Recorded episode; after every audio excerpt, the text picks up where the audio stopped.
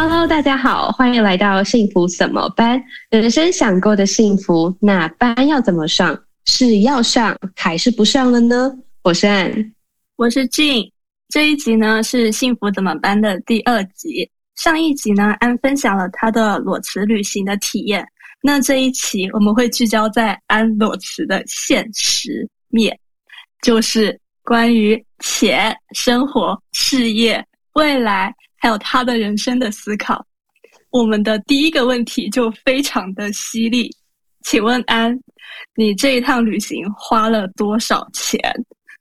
哎、欸，我还没有真的认真的公开过这个问题。这一趟旅行总共花了一百一十万台币，大概是二十五万人民币。那我原本预期大概，因为我本来没有想要去玩一年多，刚开始想说 OK 三个月，结果就玩了半年。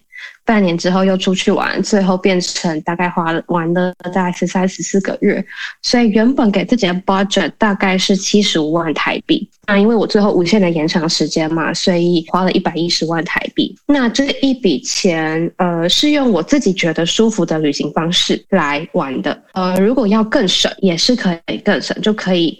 花更少更少的钱，如果要再奢侈一点，也可以更多。所以这一个花费只是根据我自己舒服的旅行方式所花的。Daily budget 的话，我大概是抓一千五到两千台币，也就是大概四十七到六十三美金一天。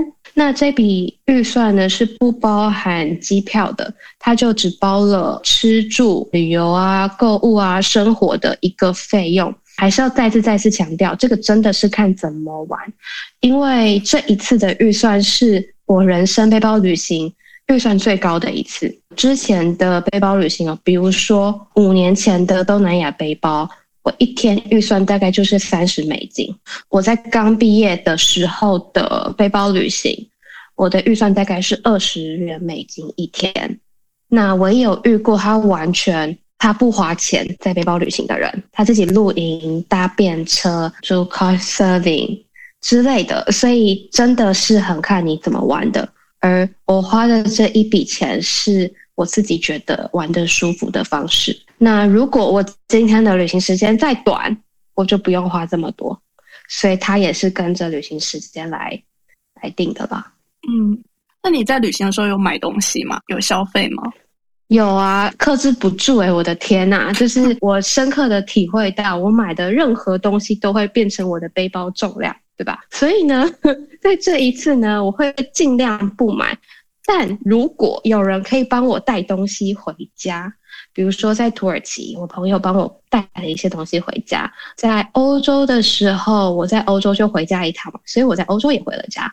在巴西的时候，我也回家。所以只要知道，OK，我快回家喽，我就会买东西。还有一个是，比如说。我就很难对那些很手工的纪念品 say no，因为听到手工还有跟这个人的连接，我就会特别想要买下来做纪念，因为真的太好看，然后太有纪念性了，所以还是买。我买东西应该也花了不少钱，尤其是在我刚刚说的那几个我可以把东西带回家的时候，我就会买。OK，哦。Oh, 还想分享一个，就我后来发现，我会买东西的时候，会有一种，通常我会有点小失心问，我想买的时候，那其实是一种心理的需求，因为会有一种，天哪，我要离开这个地方了，我势必得带一些美好的回忆摆在家里，让我。未来的时候还可以想起这段美好回忆，所以还有一点是想要去抚慰自己将要离开或没有办法继续在这个国度生活的那一种难过的感觉，所以才想买。所以那时候我就 OK，你需要那你就买吧。那我觉得蛮好的，就是要离要离开了，总会有啊，我想留点什么东西下来。想要在我生命里面或环境里面留点东西下来的那种感觉，所以会让人想要拥有一些东西，是很正常的一种感受吧。对，那这些东西目前已经跟我在台湾了嘛，而我在看到这些东西的时候，我心里还是有幸福感的，我还是会想到，哦，这件是我在秘鲁买的呢，哦，这件是我在巴西的呢，哦，就是还是会有一种。呃，好像有点让我回想起那段旅行的某些幸福的时光，所以钱对我而言花的还是挺值得啦。好，那回到钱这个话题上面，我还想再问一个问题，就是你在旅行中花的这笔钱，跟你以前在工作中的花销来对比的话，它会有比较多或比较少吗？我算了一下，其实没有，其实差不多。OK，我会说差不多，是因为先举例来说好了，先不讲我每个月花多少钱，我先举一个例子，比如说。我记得我之前在深圳的房租是大概五千五人民币。如果五千五人民币，我们把它除以三十的话，一天大概是一百八十三块人民币。一百八十三块人民币呢，大概是 OK，大概是二十五点七八美金。嗯，而这个费用呢，其实差不多就是我在我自己在住住宿的时候给我自己的预算，二十块美金左右。有时候我可以住到更便宜的，比如说十块、五块。那有时候稍微高一点，可能二十五、三十、三十五。光这件事情，其实他的住的开销跟我在深圳住的开销，其实平均下来每一天差不多钱。吃的话，相较于深圳，我是省非常多，因为之前在深圳的生活常常会到餐厅啊，或者去喝酒啊，所以其实我之前在吃上面也花了不少钱。额外增加的呢，就是所谓的可能景点的费用，因为景点需要门票嘛。呃，我需要交通，尤其是需要搭飞机前往那个国度，或我从一个地方到下一个地方的交通费，对吧？还有一些特别体验，比如说潜水是特别花钱的，真的。对，所以其实这些的所有加在一起，我算了一下。跟我在深圳的花销其实差不多。我在深圳一个月最后要离开时候的一个月大概花一万八人民币，但这是我在我大手大脚花钱的情况下，这些包含了我的房租、生活费，还包含了我给家里的家用，所以大概是一万八人民币，就是大概八万台币左右。对，OK，呃，我们也做了数学嘛，如果大概这个钱。乘以大概十三或十四，其实跟我整趟旅行花的钱是差不了多少的。当然，这些都不包含我不工作下的机会成本，这只是我实际只有针对旅行我花出去的钱而已。嗯，是的，如果加上不工作的这一年半的收入，然后中断的职业生涯，呃，以及他对未来的影响，那他这些机会成本成本加起来，其实听起来应该会是一个不小的数字。对，是的，是的。天哪，那你有没有金钱焦虑？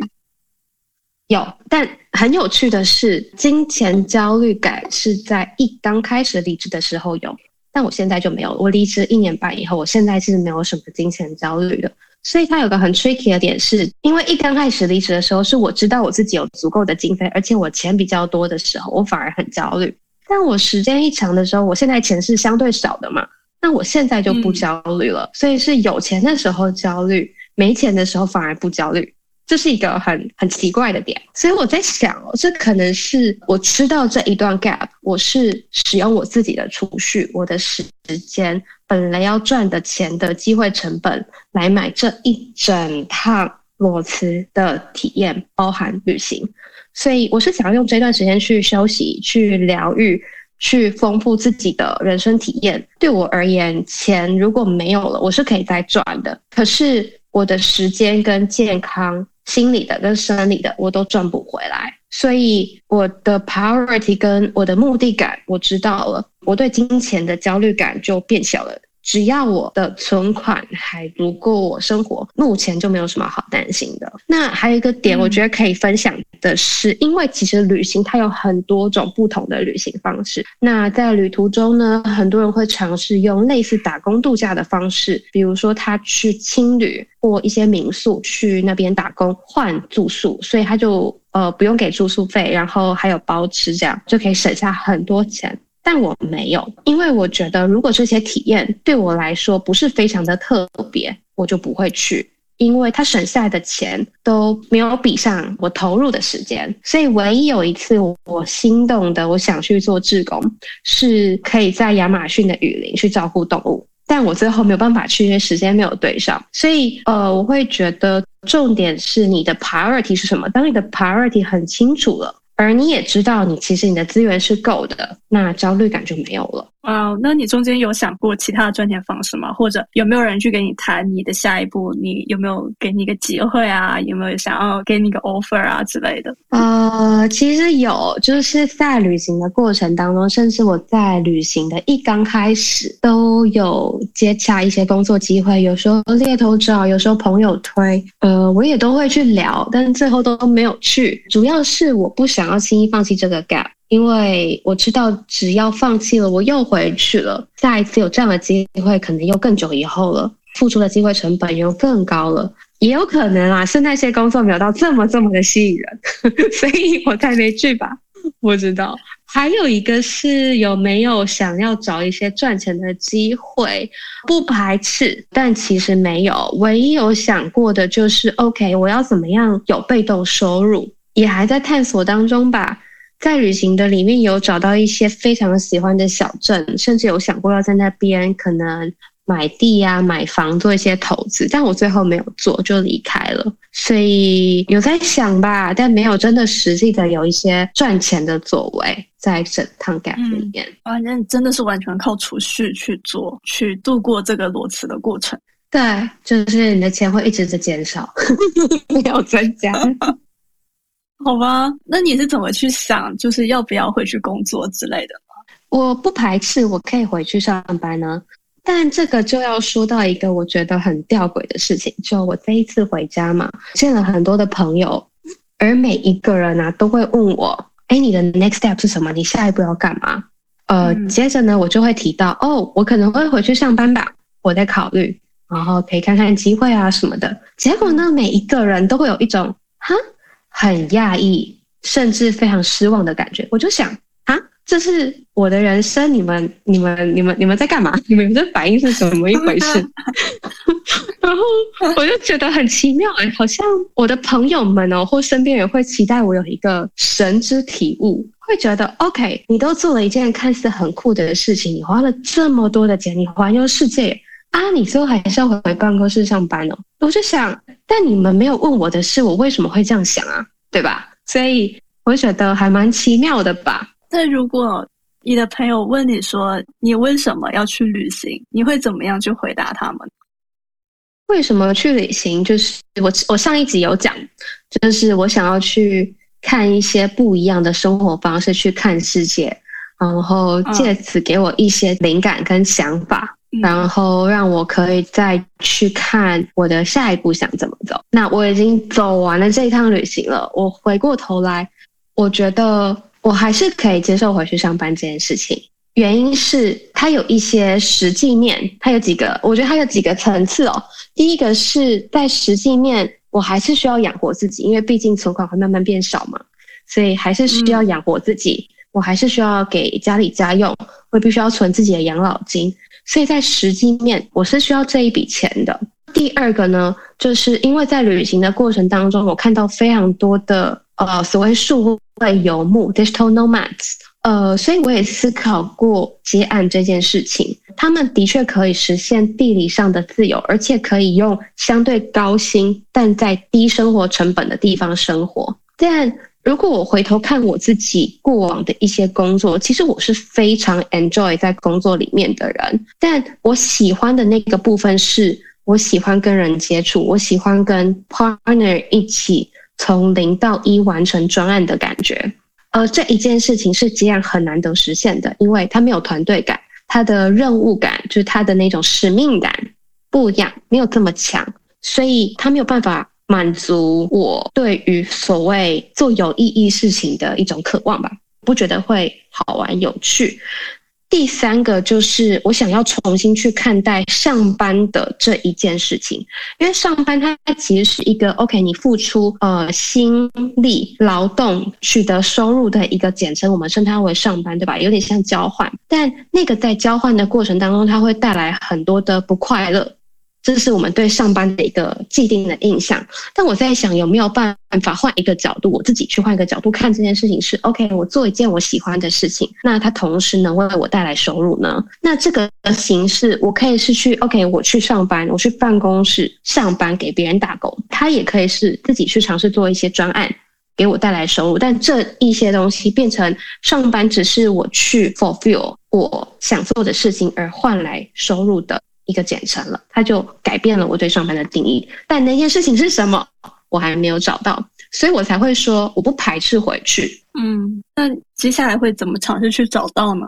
你还在想哦，我还在思考哦，这也是我们做这个 podcast 的一个其中一个原因哦。OK OK，是吧？我要怎么去找到呢？这会回归到我的 priority 是什么？就是什么对我来说是重要的？目前对我来说，第一个，呃，能做一份好玩、对地球、对人的自我探索是有帮助的，而且同时能为我带来收入的工作，这是很重要的。而地球这件事情是，因为我在旅行当中，我真的看到太多让地球受伤的事情，所以我想要做一些事情去帮助整个环境。第二个呢，就是之前的工作经验，我觉得和一群专业啊、聪明哦、有共同理想的人一起工作是一件非常愉快的事情，非常过瘾，所以我很享受整个过程。第三个是有部分我也希望可以自己创作一些什么。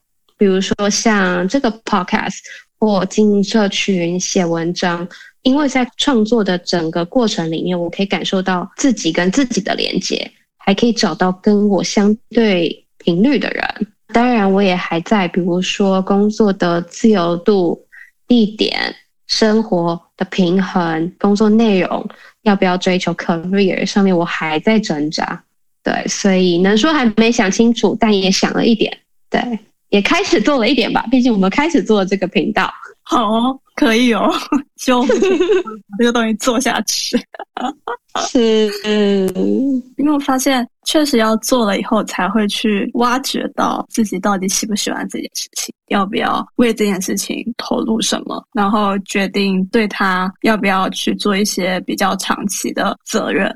对，就是如果你没有投入，你没有做，你没有发现。自己从里面在乎什么，喜欢什么，那它就真的只是我们在追求人生一个终极解法而已。可是你没有发现，就是你跳过了很多步，你就想要立马达到最后一步，到最后一步，每一个的最后一步可能都不一样。嗯，就这个终极解法，其实在我自己的视角里面。它相对来说，就是有点像我们在 EP 零里面讲到的，我们人生其实是有一些既定的剧本在的。这个剧本很多是社会给我们的期待吧，就像我的成长的环境里面，爸爸妈妈、老师都会说：“哦，你考好成绩，上好学校，找一份好工作，你人生就解决了，就很完美了。”但这只是一个既定的叙事，它不代表这东西是一定我想要的。所以，怎么去找到自己想要的？我在想，可能这也是我们在裸辞的时候去带着的一个嗯课题，去认识自己，去发现我的选择，以及我在做选择时候的感受。对，你刚刚讲那个，我们也聊了蛮多的。有时候，你的父母跟社会告诉你这样做是对的，所以底层会有一个东西，我也觉得这样是对的。但其实再往下挖，是因为我想要让这个世界，或我需要让这世界觉得我这样做是对的。就它其实是一个我自己想要被别人认可的一个需求，不一定是你自己真的想做这件事。这两个是不一样的。嗯，我自己在裸辞的时候就会想说，就有点像回到小学二年级，然后爸妈给你三万块，跟你说你这两个月你就自己拿这三万块去做你任何想做的事情。那个时候的你会怎么去做选择？我那时候有想到这样的一个小小的活动跟题目。至少之之所以要回到小时候，就是说，呃，我们经过这几十年的成长，内化那么多社会的标准跟评判方式以后，当我们回到最小那个年纪，刚开始对世界有探索欲的时候，我们会怎么去探索？我想在听你在分享裸辞这个体验的时候，我发现其实你也一直在做这类的事情，经历不一样的体验，然后去发现自己在体验里面的感受。对，而且你刚刚说要一定要回到小时候，有点像是把自己归零，对吧？就是你已经把那些社会的标签、期待，想象你还没有被那样的社会毒打过，而那样的你，你会想干嘛？我觉得这一次的旅行体验对我来说，我在努力的把那些外衣给扒掉，我想要把一个一个的 tag。就是那些社会的标签，我想要拔掉。那有些我还在挣扎要怎么拔，或者它粘得太紧，我还拔不掉。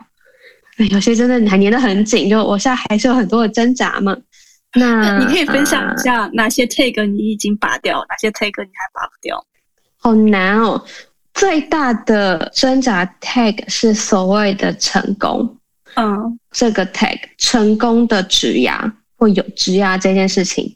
一个成功的人生这件事情是我一直拔不掉的，我不知道怎么样。如果我拔掉了，那什么才是对的？嗯，比如说，我的确知道，比如我们做这个 podcast，我的确知道人是有很多不同的路可以走。嗯，我们要找到自己的热爱，可是我不确定。我们假设我们这个频道一直做做下去，或我去做我个人的创作，我能不能达到我原本的收入？我不知道，嗯，可是社会告诉我，我那样的我是成功，以前的我是成功的，我自己也觉得那样的我，以社会的世俗来说是成功的。但是我不知道我们现在做这件事情，或者是呃，我再去做了别的创作之后，我不知道那样是不是成功，我不知道那样子的生活，我的确很快乐。我们现在做这样的事情，我的确是很快乐的，但我不知道那样是成功吗？那样就是有意义的吗？而且它是一个很大的不知道未知感，跟一直在询问自己的过程当中。因为就像之前说的，回去上班其实是一件对我而言啦最简单的路，因为我不用想，就是因为那个我已经我试过了呀，那条路我知道它会成，所以我只要去再回去走，我就知道，嗯，就只要这样子做就可以了哦。可是现在这一条路是我人生没有体验过的。所以我不知道他会往怎么样的方向去走，它是让人非常 exciting，很有新鲜感，而且也的确是我们想说的，我们想做的。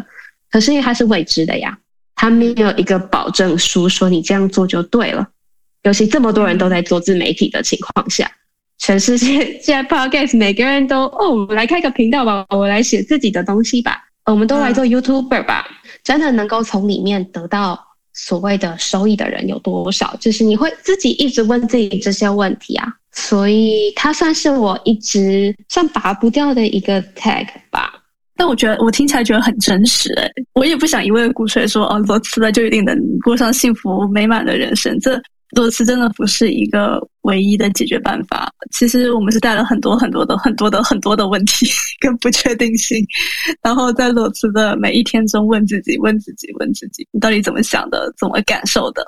所以你在讲的时候，我会觉得这是很真实的一面。我们都有对成功有一些想象跟渴望，这是我们成长在这个社会中与生俱来，或者是就是被浸染的，这很难说完全的脱离。但我们又在问自己说：那这真的是我们要成功吗？那成功到底是什么？它代表的是什么？我需要的成功又是什么？以及我现在做的事情跟这个成功之间有什么关系？我不要怎么去取舍？这其实是很真实的人生的问题，而且是不能不去问自己的问题。是，所以我还在这样的挣扎里。我相信应该这也是，或有很多人都是，就是不管有没有在上班或是裸辞，可能一直都在问自己这些问题吧。但刚刚有说，我已经我拔了一些 tag 掉，对吧？那我也放了一些 tag 在我身上，嗯、拔了一些，我也放了一些，发现哪些东西对我是重要的。比如说，我开始更重视地球了。我重视环保，嗯，所以我开始吃的更植物性饮食了。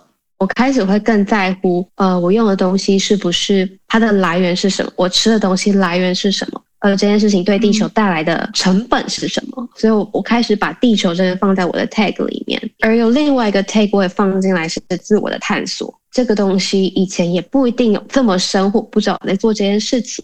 因为这一趟的旅行，还有我过往，比如说开始做咨商。开始问自己问题，所以呃，我也把自我探索当做一个人生的目标来看。就你会开始放下一些，嗯、但也同时放了很多。而这些东西是，并不是一个我好像明天起来我什么都不做，我隔一天起来我就知道的。而它是要去做一些体验，才会知道你喜欢什么，跟你 care 什么的。这听起来就像我在前面问你说你是为了什么而裸辞，这听起来是一个很大很大的、有很大价值的一个动力，就是去探索，然后去体验，所以才能为人生重新做选择。就是当你说你想把这个 tag 放在自己身上的时候，比如说更爱护地球，更多的自我探索，它就像是你的前后的后背包，把一些东西拿出去了，然后再把一些东西放进来了。我决定不背世俗的一些什么什么什么东西，但我决定对另外一件事情做出承诺，所以我把它捡起来放进我的背包，然后去承担那份责任跟重量。我觉得这是做选择的时候好像比较好的一种方式，而不是说我我看到谁谁谁做了什么什么东西，他获得了很好的成绩或者是成就，获得大家的爱戴，所以我要变得跟他一样。而你做的方式。在我看来，像是我亲自去体验了这些事情，我去发现我对什么事情有更大的关注，我回归到我内心的自我的声音，然后根据我自己的声音去做出了选择。我想这样的选择应该比较不容易后悔，至少背得心甘情愿，对吧？对对，就即便之后再把这个东西再把它拿出去，也清晰的知道自己为什么把它又拿出去。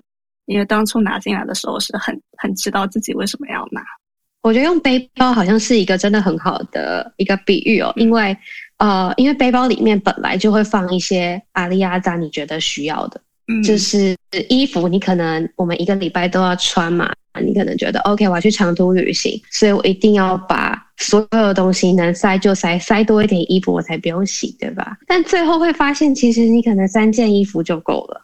或者是你旅行一个月、跟两个月、跟三个月需要的衣服量，可能只会因为季节跟天气有需要多有一需要一点差异，但其实不用这么多。所以想说的是，很多包包里面本来的东西是你觉得好像需要，可是其实你不需要，你体验了才知道你不需要，你就可以拿走了，然后你再放一些你需要的东西进来。它就是一个你有意识的去看，要把你人生的什么东西放到自己身上的过程。所以人生真的很像 solo trip，人生本来就是 solo trip 呀，本来就是一个人旅行啊。但是你刚刚说到我们去旅行了以后，才会发现我们可能不需要那么多衣服，就会让我联想到，其实我们以为我们需要的东西，或者是说，嗯，我们未必能够想象。当我们不需要那些我们以为需要的东西以后，其实我们过得跟我们拥有其实是一样的好。就是在旅行的时候，我把一些我原本以以为需要的东西拿出去了，就发现，哎，它其实对我来说没有那么大影响啊。然后那时候我才发现，哦，其实我可以那样子过生活。而我以前需要的那些东西，其实我可以放，放了对我来说一点影响都没有。呃这个体验是在我曾经拥有的时候，不敢放的时候是想象不出来的。其实，如果在旅行，你假设你旅行长途旅行好了，或不管短途，你在 pack 的时候你 pack 了很多。可是，如果假设你回到家，你去 review 你的行李，哪一个东西，你去看每个东西你大概用了几次，或你有没有用，那时候就很清晰了，会发现你带了很多你完全都没有用的东西出门的。一定有，大家一定有这个经验。我可以分享一个小小的我的经验，它跟我旅行没有关系。它是我裸辞，最后又回到深圳开始工作，然后我把我的东西从我的旧家搬到了新家。现在我在新家已经住了半年了，然后我旧家的东西就是请了那个搬家公司帮我打包嘛，然后全部装箱。然后这过在我新家这六个月里面，我所有箱子应该还有三四箱没有开过，就是。就是我完全可以不需要那些箱子里面的东西，我也可以度过这六个月，从夏天到冬天，深圳最热跟最冷的天气都已经经历过。然后我每次看那个箱子，我都在想，我以前真的有需要这么多东西吗？对啊，而且哦，我其实是用一个背包嘛，我活了十三个月，可是我家还有一整柜的衣服，嗯、我的。抽屉各种的地方还有一大堆我的东西，可是我没有这些东西，我还是活下去了。嗯，就只有一个背包的东西，我还是活下去了。所以好像就是不需要这么多啊，你还是能够活得很好。那真的只是取决于你要把什么东西放到一个生命里面啊，好有哲理哦。对啊，怎么办？已经没办法再往上升华了，因为我觉得已经很有哲理了呀。很有哲理，可是好难哦，还在里面纠结了，到底要拿什么东西出去，再放什么东西进来？嗯，要往哪里走？还在纠结、跟挣扎、跟探索、学习里面喽。对，你会期待自己什么时候有一个答案吗？呃，原本是说过年前啦，还没有，原本是说过年后。可是过年要到了嘛，也没有什么特别的答案。可是好像有一天比一天清晰。比如说，原本回家就是纯休息，去做了冻卵，然后又开始又休息了养生体一阵子。那现在我们在做这个 podcast，好像开始。一点一滴的在拼凑出自己想要的日子，那也不知道，说不定再过几天或几个礼拜之后，又有什么灵感，或者是有很好的机会过来，不知道，不想逼自己吧，该来就会来，什么时候来，我就做好准备，对，这跟你接受它，就是今天你只能去某一个地方，因为。路就是往那边指引。的，因为这个答案我已经想了一整个旅行，我还是没有答案，所以我就接受他可能不会这么快的有答案。对 对，就像我们前面说，他应该不会有，就我们前面讲的，不会有一个真的终极神之解法、终极解答。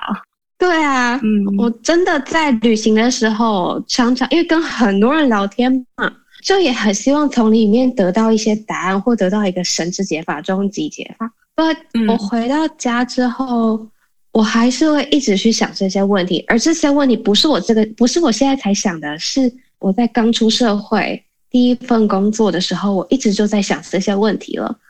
所以这些问题可能就会一真的是伴随自己的人生，在每个阶段会有不一样的体悟跟答案吧，而好像也应该要继续的探索下去。我也觉得也是，毕竟人的发展是不是固定的嘛？随着发展而会有新的转机、新的方向。在这样的情况下，我们其实很难代表未来的自己去回答未来的问题。所以讲这句话又好老生常谈，但就真的是专注当下，救命啊！救命啊！对，专注当下吧，就是知道自己的核心价值跟核心理念。把那个东西找出来，可能其他的就跟着走，到时候就知道了。嗯、我是这样，我是这样子希望的，这样告诉我自己的。